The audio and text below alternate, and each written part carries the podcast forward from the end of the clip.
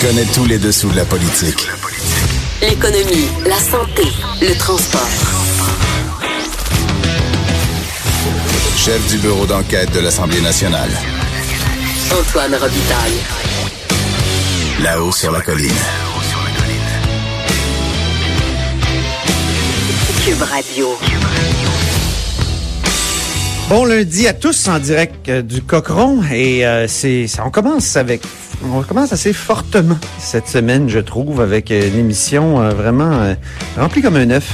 Euh, D'abord, on aura à 13h15 euh, Stéphane Bergeron, l'ancien député de Verchères, qui viendra chiquer la guenille un petit peu parce qu'il est fâché il est fâché de, évidemment, de- d'avoir perdu son comté, qu'il représentait depuis très longtemps. Puis il veut s'expliquer là avec la nouvelle députée caquiste euh, euh, qui lui a reproché des choses pendant la dernière élection. Ça devrait être intéressant. Ensuite, à 13h30, on aura un duo, le duo Gaétan Barrette et Christian Dubé.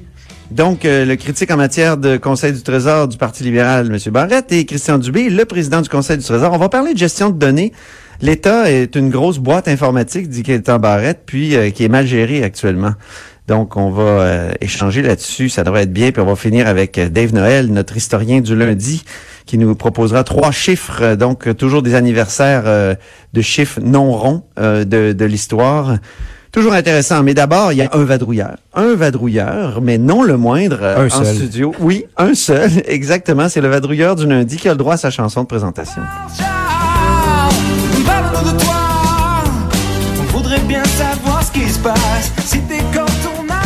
Bonjour, Charles Le Cavalier. Bonjour. reporter et au euh, donc bureau parlementaire au Journal de Québec, Journal de Montréal. Euh, et on va discuter mode de scrutin parce que évidemment tu as écrit un article bien intéressant en fin de semaine à ce sujet. Le mode de scrutin d'abord, c'est quoi?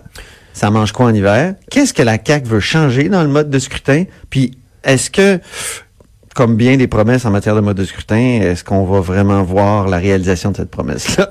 Donc, c'est des questions qu'on va aborder. Vas-y.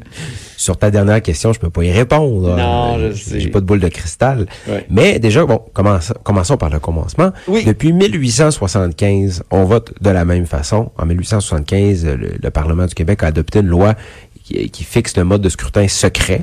Donc, depuis cette date, on vote de la même façon. C'est-à-dire que le jour des élections, on va dans le bureau d'un bureau de scrutin pour choisir le représentant de notre circonscription. Donc, dans notre mode de scrutin, nous, on ne vote pas pour un parti politique, on ne vote pas pour un premier ministre, on vote pour euh, un, un monsieur ou une madame qui va représenter notre circonscription, qui fait partie d'une formation politique, C'est ça. Donc, c'est un, c'est un mode de scrutin simple. qu'on appelle uninominal à un tour. Donc, c'est le, le- au plus fort la poche, la personne qui a le plus de voix dans la circonscription l'emporte. Et là, ce qu'on a vu au fil des années, c'est que plus il y a de partis, plus, plus c'est facile de remporter avec un score faible. S'il y a quatre partis presque à égalité, on peut gagner la circonscription avec aussi peu que euh, 30% 33 des voix.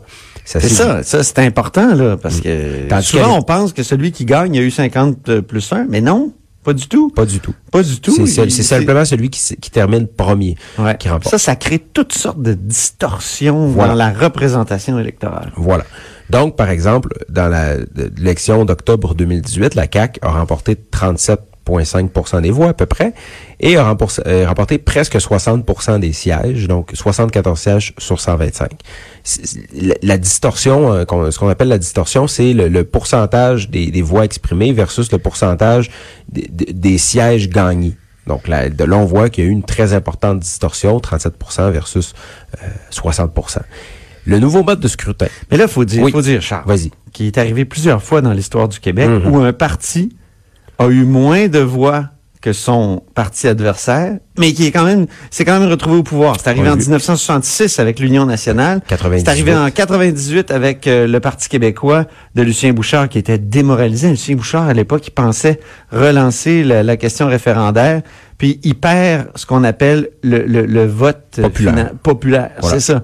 Et, et, et à ce moment-là, les, les libéraux étaient très favorables au changement de mode de scrutin. Donc, Ça a euh, été où j'ai ajouté la plateforme du parti, ça a été promis. D'ailleurs, le Parti québécois et le Parti libéral ont longtemps eu dans leur plateforme la promesse de réformer le mode de scrutin. Ils ne l'ont jamais fait. Non. Euh, Jean Charest, bon, en 2002, avait déposé un projet de loi. Mais finalement, ça ça n'a pas ça n'a pas abouti. D'ailleurs, j'ai parlé avec euh, Louis euh, Massicotte de Oui. l'Université Laval, qui était chargé de Qu'on a déjà eu ici à l'émission aussi, Ah, ouais. qui était chargé de projet là-dessus à l'époque et qui ne qui, qui exprime d'ailleurs euh, certaines réserves. hein. Lui, il va, il va il va le croire quand il va le voir. Bon, ça a été promis souvent. Cette fois-ci, ce qui est différent, c'est qu'il y a trois chefs de parti, François Legault, Legault Manon Massé et euh, Jean-François Lisée, qui, avant les élections, ont tous voté, pas pas voté, pardon, ont tous signé une entente pour changer le mode de scrutin pour qu'en 2022, si un de ces partis-là remportait, euh, le- que 2022 soit la, la première élection avec un nouveau mode de scrutin davantage proportionnel pour réduire ce qu'on appelait tantôt là, la distorsion entre les voix exprimées et les sièges obtenus. Ça, c'était en mai, le 9 mai, si je ne m'abuse. hein. 2018. 2018, c'est ça. je- Non, ça. non, non, c'est ça. Je, je, Bon. je veux juste insister que c'était avant les élections. M. ça. Legault était dans l'opposition, deuxième groupe d'opposition, ouais. Ensuite, pendant les élections, bon, parce qu'il y a beaucoup de cynisme autour de cette question-là, Justin Trudeau, on pourrait parler de Justin Trudeau, Ben ça a été une promesse très importante. Ben oui. Et euh, Sonny Ways. Et euh, finalement, finalement a- arrive au pouvoir, bon, on nomme un comité un peu bidon, ministre junior, et le projet, euh, euh, très rapidement, là, est enterré. Parce que, bon, supposément, il n'y avait pas d'entente. Il n'y a pas de consensus. Pas de consensus. Oui, comme sur bien des questions. dans- Mais bon, le, la question du consensus euh, en politique, c'est- on a un consensus sur quoi? Justement, il y a des sondages là-dessus. Euh, Éric Montigny, un autre politologue de l'Université Laval, a fait des sondages. Les gens sont largement favorables au principe d'un vote plus proportionnel. Tu sais, s'il y a 37% des Québécois qui ont voté pour la CAQ, qui ont 60% des sièges, bon, cette distorsion-là, elle est énorme. Même, la, même les caquistes le reconnaissent. D'ailleurs, euh, j'ai parlé avec le ministre Sonia Lebel, Oui, oui, tu l'as interviewé. tout à fait, Ouais. et qui, qui est responsable du dossier et qui, qui reconnaît elle-même. On le sait pas. euh, bon, euh, il faut faire attention aussi parce que. Puis je vais revenir avec l'exemple écossais parce qu'on se dirige vers l'exemple écossais. D'ailleurs, all- allons-y dans le modèle. Le modèle qui est proposé par la CAQ. Parce qu'il y a mille et une possibilités. Hein? Il y a des formules en Allemagne, en Israël, c'est peut-être le cas de la proportionnelle la plus radicale. Il y a Voilà. juste une circonscription. Puis les partis sont représentés à la Knesset en fonction de leur pourcentage aux élections. Exact. Et ça, c'est assez radical. On ne parle pas du tout de ça ici. On Pas parle, du tout. On parle d'un on garderait des circonscriptions de, de- comme on les telles qu'on les connaît, mais plus grandes. On, on imagine un peu la, la- les circonscriptions fédérales, donc des des circonscriptions qui sont plus grandes, mais qui représentent encore un territoire. Donc il y a une partie des députés. On ne sait pas encore là, combien il va y avoir de députés de circonscription, là, mais on sait qu'il va y avoir moins de régions. J'ai rien. OK, il va y avoir deux, types de deux députés types de députés. maintenant. Ouais, députés c'est de ça. circonscription. Donc, les gens vont, vont voter deux fois sur leur bulletin de vote. Une première fois pour leur représentant dans leur circonscription, qui, je répète, va être plus grande. Et ils vont voter pour une deuxième fois pour un parti politique. Et c'est ce deuxième vote-là qui va donner les- ce qu'on appelle les députés de liste. Donc, chaque parti présente une liste dans chacune des régions électorales. Et euh, par rapport au vote exprimé, là, vont, vont pouvoir gagner ou pas des sièges.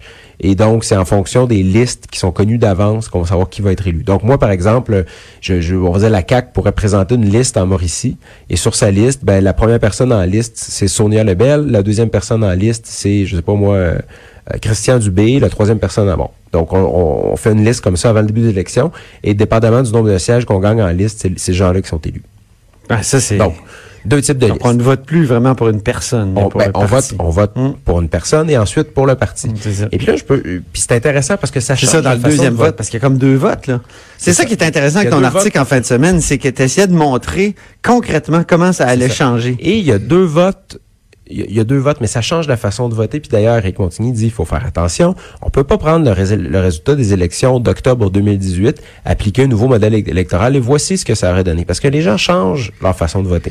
Puis je pense qu'il y, a un- il y a un bel exemple. euh, tu vois, dans la dernière élection en Écosse en 2016, les Verts ont obtenu 0,6% des voix dans les circonscriptions, mais ont obtenu 6,6% des voix pour le parti. Ah. Donc, il y a des gens qui sont allés voter. Par exemple, moi, je, pourrais, je suis dans la circonscription de Véronique Yvon. Je peux dire, Véronique Yvon, elle fait un bon travail. Je Ouais. pense que c'est une bonne députée. On va voter pour Véronique Yvon. Mais euh, moi, par exemple, je ne vais pas voter pour le Parti québécois. Donc, pour le, le- je, vais, voter pour les Verts. Ah oui. Donc, c'est possible de faire ça aussi. Puis on le voit concrètement en Écosse. Puis c'est le modèle. euh, On, pense beaucoup au modèle écossais. qu'on- Oui. Dans ce qu'on imagine le, le nouveau système qu'il va y avoir au Québec. Je le répète, le, le projet de loi va être déposé en octobre euh, prochain. C'est la promesse de François Legault qui a aussi promis que le, mode de scrutin allait Mais changer là, est-ce que 2018. ça veut dire, Charles, 2022. qu'il n'y aurait plus de gouvernement majoritaire? Ben, ça serait plus difficile. La CAC à 37,5% des voix ne, ne serait fort probablement pas majoritaire, euh, donc non. Mais ça ne veut pas dire qu'il y en aurait pu, mais il faudrait voir des belles performances. En Écosse, par exemple, il y a eu euh, des gouvernements majoritaires. Alex Salmond euh, du, du Parti indépendantiste écossais Mm-hmm. a réussi à obtenir une majorité, mais c'est plus difficile. Ouais. Donc, on n'a pas le bonus de notre mode de scrutin qui, qui favorise des gouvernements ma- majoritaires. Donc, si tu finis Dès qu'il y a un premier, parti qui est un peu fort, pouf, puis... Pouf, il est majoritaire. Là, on- le, le lendemain, nous, on écrit toujours le même cliché dans les journaux. Une vague. C'est ça, une vague. Mais bon, une vague, euh, C'était une piscine à vagues, dans le ça. fond. là. c'est une belle analogie. le- C'est une piscine à vague parce que on appelle ça une vague, mais finalement, c'est une Le vague. mode à- de scrutin uninominal à un tour est une piscine à vagues. Ça, c'est ça. Ouais. Voilà comment on pourrait Voilà. présenter les choses. Donc, c'est possible encore de formuler. mais Il y a- il y a aussi un autre aspect qui est intéressant. Et je ne, tu pourras en parler avec euh, tes constitutionnalistes. Ah oui? Euh, oui, mais c'est-à-dire qu'il il faut, pour rendre le système plus stable, donc pour pas qu'il y ait des élections à tous les deux ans. Madame Lebel a dit, moi, je veux pas d'élections à tous les deux ans parce que les partis sont pas capables de s'entendre. Les partis sont dans la nouvelle formule qu'ils vont proposer. Je sais pas si ça va être dans le projet de loi, mais ils, ils vont changer les, les motions de censure. Les motions de censure au Parlement, c'est l'opposition peut déposer des motions de censure, je pense, deux fois par session parlementaire. Et ici, euh, ils peuvent battre le gouvernement comme ça. Donc, l'opposition peut faire tomber le gouvernement. Dans l'entente entre les partis, on veut revoir ces motions de censure-là. Ouais. Parce qu'on veut que les partis travaillent ensemble pour pas que justement on soit en élection euh, à tout bout de champ s'il n'y a pas de majorité. Il faut que les partis s'entendent. D'ailleurs, euh, en Écosse, les, les gouvernements ne tombent pas. Euh, Ouais. Il y a des élections là, comme prévu, même si les gouvernements sont minoritaires. Ah, c'est intéressant, ça. Eh, dis- Dis-moi, eh, est-ce qu'il y a vraiment des chances que ça soit adopté parce qu'on est devenu cynique là, après René Lévesque en 84 qui l'a pas fait, Jean Charest qui l'a pas fait en 2002, en 2003, je pense, ou en Mhm, 2005, je me 2003. souviens plus. Euh, Trudeau qui l'a pas fait non plus. Ça a échoué aussi plusieurs fois en Colombie-Britannique. Donc, on n'arrive pas à changer le foutu mode de scrutin. Est-ce qu'il y a des chances cette fois-ci? Le, le diable est dans les détails, mais euh, Madame Lebel, bon, a l'appui du premier ministre. Elle a l'appui de Simon Jolin Barrette, euh, qui est un ténor de la CAC, qui est complètement favorable à la réforme du mode de scrutin. Il en a parlé dans son livre. Il était présent lors de la signature de François Legault là, à cette promesse-là. Euh, il y a Benoît Charette aussi, ministre de l'Environnement, qui a porté le dossier dans l'opposition. Il y a des députés qui sont favorables. C'est sûr que c'est il y a des députés qui vont perdre leur job. On enlève la sécurité d'emploi des députés. Mais on est, on est quand même pas dans un- une situation comme celle de René Lévesque en 84, qui était en fin de mandat avec du monde qui voulait absolument justement conserver leur job. Voilà. Là, puis t'as bien des gens qui sont militants de la proportionnelle à la CAQ. En tout cas, le premier ministre a l'air déterminé. J'ai- je trouve que les astres sont alignés. Si ça se fait pas ce fois-là, là, ça se fera jamais. Exactement. Il y, a, il y a Québec solidaire et le Parti québécois qui sont très favorables. J'ai parlé à Manon Massé qui dit on s'attend on s'attend pas à ce que ce soit le projet de loi que nous on déposerait, mais nous on veut que ça se fasse. Fait que, on- je pense que tu sais il, y a de la marge pour que les partis s'entendent et, et- Il y a juste le Parti libéral qui a peur de devenir l'espèce de Liberal Party of Québec. Of, Montreal, pardon. Ouais. Oui, Ben. J'en ai parlé justement avec euh, M. Montigny, le politologue, qui disait qu'il y a une crainte au Parti libéral de, de disparition parce qu'il pourrait avoir un parti égalité 2.0 dans le West Island, donc un parti des anglophones qui aurait quelques députés qui, qui pourraient voter euh, euh, de temps en temps du bord d'un gouvernement minoritaire pour lui donner la balance du pouvoir en échange de services, en échange d'argent.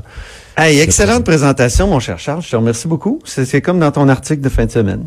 C'est détaillé, euh, étayé et tout ça. Merci euh, infiniment. Ben, ça fait Donc, plaisir. Charles Le Cavalier, là, qui est correspondant parlementaire euh, ici au bureau euh, parlementaire du Journal de Québec, Journal de Montréal. Euh, Restez des nous après la pause, restez des nôtres plutôt. Après la pause, on aura avec nous Stéphane Bergeron, l'ancien député de Verchères du Parti québécois. De 13 à 14. Là-haut sur la colline.